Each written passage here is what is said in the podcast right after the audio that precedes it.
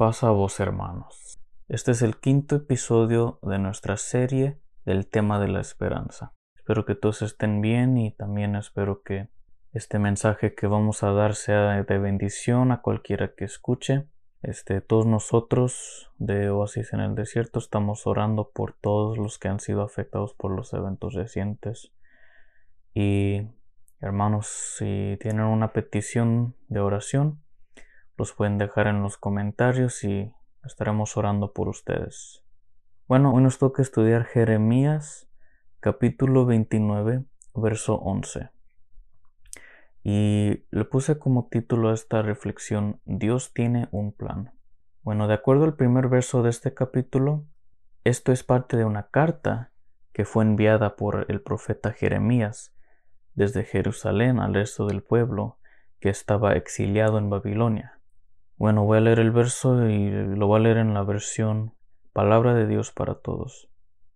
Dice así, Sé muy bien lo que tengo planeado para ustedes, dice el Señor. Son planes para su bienestar, no para su mal. Son planes de darles un futuro y una esperanza. Bueno, hay que enfocarnos primeramente en la primera parte de este verso donde dice, sé muy bien lo que tengo planeado para ustedes, dice el Señor. Bueno, como mencioné antes, el pueblo estaba exiliado en este momento en Babilonia. Y aquí vemos que Dios no se olvidó de su pueblo mientras que estaban en ese exilio. Y Él los tenía en mente y tenía un plan para ellos. Y vemos cómo ese plan se desarrolla en el resto de la historia. En ese plan, Dios considera a todos los del pueblo, desde el más estimado hasta el menos. Y sabemos que Dios también tiene planes para ti y para mí y para todos los demás. Y Dios revela su plan a nosotros al tiempo correcto, como se los reveló a los israelitas. Pero esto pasa después de haberlo aceptado en nuestra vida. Y como creyentes estamos confiados que Dios va a cumplir con su palabra, así como lo hizo con el pueblo de Israel. Entonces, ¿qué fueron esos planes? Bueno, la segunda parte dice son planes para su bienestar, no para su mal. Y vemos en el resto del capítulo que Dios explica su plan para sacar a su pueblo del exilio y destruir a todos los que estaban contra de ellos. Pero ellos tenían que obedecer sus órdenes para que eso pasara. Los planes que Dios tiene para sus hijos son siempre para el bienestar de ellos. Dios sabe que es lo mejor para nosotros y quiere que le demos el volante a Él para que Él pueda accionar en nuestras vidas. Y bueno, a veces el plan que Dios tiene para nosotros requiere que pasemos por tiempos duros para experiencia, fortaleza o otro propósito. Y aunque nos duela, tenemos que seguir confiando en Dios y todo saldrá bien al final cuando su plan sea cumplido, así como le salió bien a los israelitas cuando fueron sacados del exilio. Bueno, la segunda parte dice son planes de darles un futuro y una esperanza. Al sacar su pueblo del exilio, sus vidas tendrán un propósito otra vez, y estarán esperanzados por lo que viene en el futuro. Esto es similar a lo que Dios tiene para nosotros, que somos sus hijos por medio de la fe. A veces podemos sentir que nuestra vida no tiene un propósito y nomás estamos existiendo en vano. Y a mucha gente hasta piensa que el mundo estaría mejor sin ellos pero Dios ha puesto un propósito en las vidas de cada uno de nosotros y guardará nuestro futuro para que podamos cumplir ese propósito.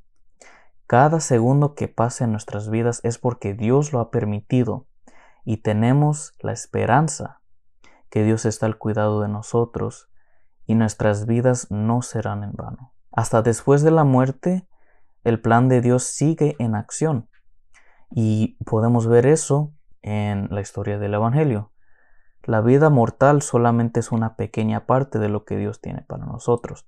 Llegará el tiempo en que todas las promesas que Dios ha hecho se llegarán a cumplir y podremos disfrutar de ellas plenamente. Esto es donde culmina el plan maestro que Dios tiene para nosotros. Bueno, para concluir este mensaje, nomás quiero recordarles, hermanos, que Estás bajo el cuidado del ser más poderoso en existencia.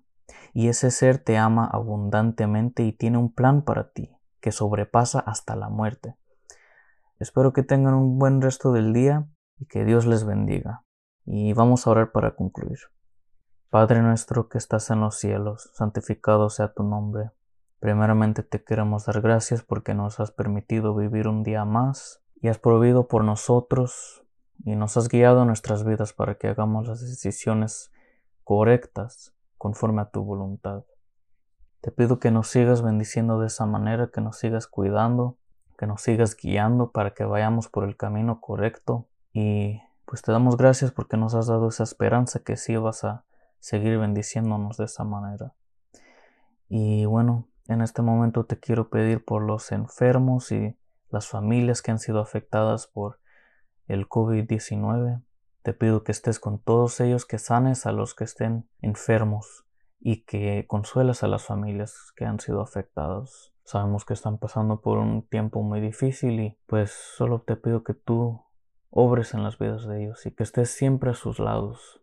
También te pido por mi iglesia, que estés con todos mis hermanos, todos los que también han sido afectados. Te pido que no dejes que pierdan la fe, que siempre estén confiando en ti, que tú también acciones en sus vidas. Te pido que tú hables por medio de los predicadores y los maestros para que puedan transmitir tu palabra y que toque los corazones de los que escuchen y que sea para bendición en sus vidas y que pues los que escuchen puedan aplicarlo a su vida y ojalá también compartirlo con los demás. Te pido por todos los demás ministerios y hermanos que están obrando en tu nombre, que tú los bendigas, también los jóvenes, que estés con ellos y que, que siempre estén en el camino correcto. También te pido por el pastor que tú le ayudes con cualquier decisión que, que tenga que hacer para la iglesia. Te pido también por el resto del mundo, cualquier persona que esté en necesidad ahorita, que tú estés con ellos y que les ayudes y que eso os pueda servir como un testimonio para ti, aunque no sean creyentes. Te pido también por todas las oraciones y las peticiones que, que se han compartido. Te pido que tú las escuches y que los tomes en consideración y que respondas conforme a tu voluntad. Bueno, ponemos todo esto en tus manos en el nombre de tu Hijo Cristo. Amén.